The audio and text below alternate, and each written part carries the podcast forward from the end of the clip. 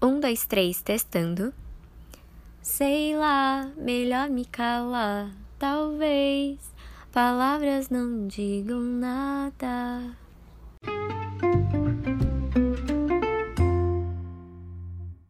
É até estranho falar de silêncio com a voz gravada em áudio para se escutar. Mas a escuta se dá pelo silêncio de quem ouve. Então, até que eu não tô tão longe do caminho assim.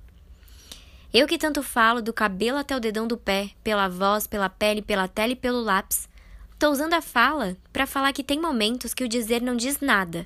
E até as palavras olham pra gente com as curvas compreensivas da frase: não é minha especialidade. Mas e aí? Se não é delas, é de quem então? Sabe quando você tem a sensação do sei lá? Do não sei o que tá acontecendo, mas sei que tá acontecendo para acontecer uma grande coisa? Que nada é formado, mas tudo segue o fluxo fluido do encontro? Eu tava pensando que toda grande mudança vem depois da fase do sei lá. A fase da busca, do caminho, do processo. Tá, eu sei que estamos sempre em constante movimento de busca e transformação, mas é que tem grandes momentos catárticos que trocam muitas chaves de uma vez e caem muitas fichas. Quando, por exemplo, você deixa o emprego que te faz infeliz, não come mais carne, descobre que gosta de jiu-jitsu, passa a reconhecer seu corpo feminino, se entende como homem numa sociedade patriarcal, reconhece seus privilégios, encontra alguém que corresponde seus sentimentos, muda de casa, vive uma pandemia, enfim.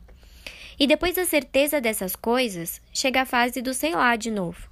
Que tudo é revisto e que caminha na direção de reavaliar, de limpar, de transformar, pesquisar e de não saber de nada ao certo.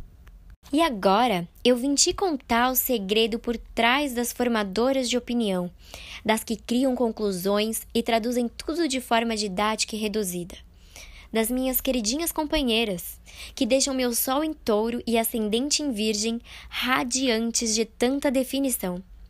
As palavras. Isso mesmo, elas que todas cheias de certezas na sua função de definir e traduzir tudo, também passam por esse mesmo processo, acredita? Em suas moradias nas nossas cabeças, elas tentam se resolver entre elas, criar novas combinações de letras, mudar frases de lugar até que se separam para cada uma buscar o que pode resolver esse novo projeto e criar um novo arquivo de palavras e expressões para o novo momento. E é aí que se apoiam em músicas cantadas por outras vozes, vídeos de assuntos diversos, desenhos, artes, conversas, mas só como ouvintes até que chega o momento do brainstorm, a famosa tempestade de cérebros. E todas se misturam nas novidades e referências e vão aos poucos dando voz a essa nova versão. E chega a fase dos resultados de novo, para depois a do sei lá. E sei lá, nem tem muito o que falar, ainda mais depois de falar tanto. Então é nesse mar de coisas fluidas, sem nenhuma cara e nenhuma definição, que acontece a parte mais importante, a descoberta. Se deixe descobrir, se deixa se escutar, escuta ao redor. Tá tudo bem não saber de nada e nem achar palavras para definir o que nem tá definido. É por esse processo que as mudanças ocorrem. E sabe, talvez palavras não digam nada mesmo, para que o que era preocupação em dizer se torne a valorização do sentir.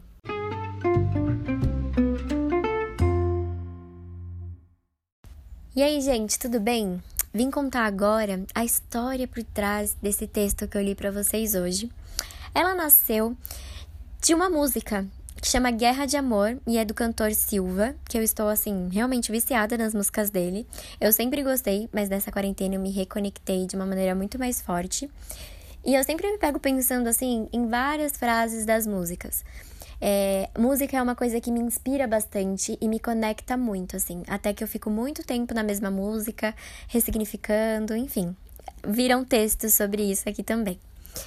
Mas o que eu vim falar sobre esse texto em específico é que ele nasceu de uma frase que foi a que eu comecei cantando no início do episódio, que fala: Sei lá, melhor me calar, talvez palavras não digam nada. E essa frase me pegou muito forte, porque eu comecei a refletir que eu sou uma pessoa que gosta de usar palavras para falar, para se expressar, para definir.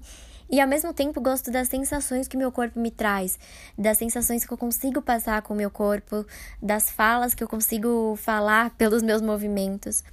Então, é uma dualidade muito legal. E eu acho que é uma dualidade que a gente, nós seres humanos, exploramos bastante, né? E, enfim, e aí eu tava refletindo sobre esses momentos de busca, de processos, né? Durante essa quarentena, eu tô passando por um momento de busca, de processo, de caminhos, de, de, de relembrar, de reativar, enfim. É, então, eu tava pensando numa palavra para definir esse momento. E aí a única palavra que veio foi a sei lá. Sei lá, porque sei lá.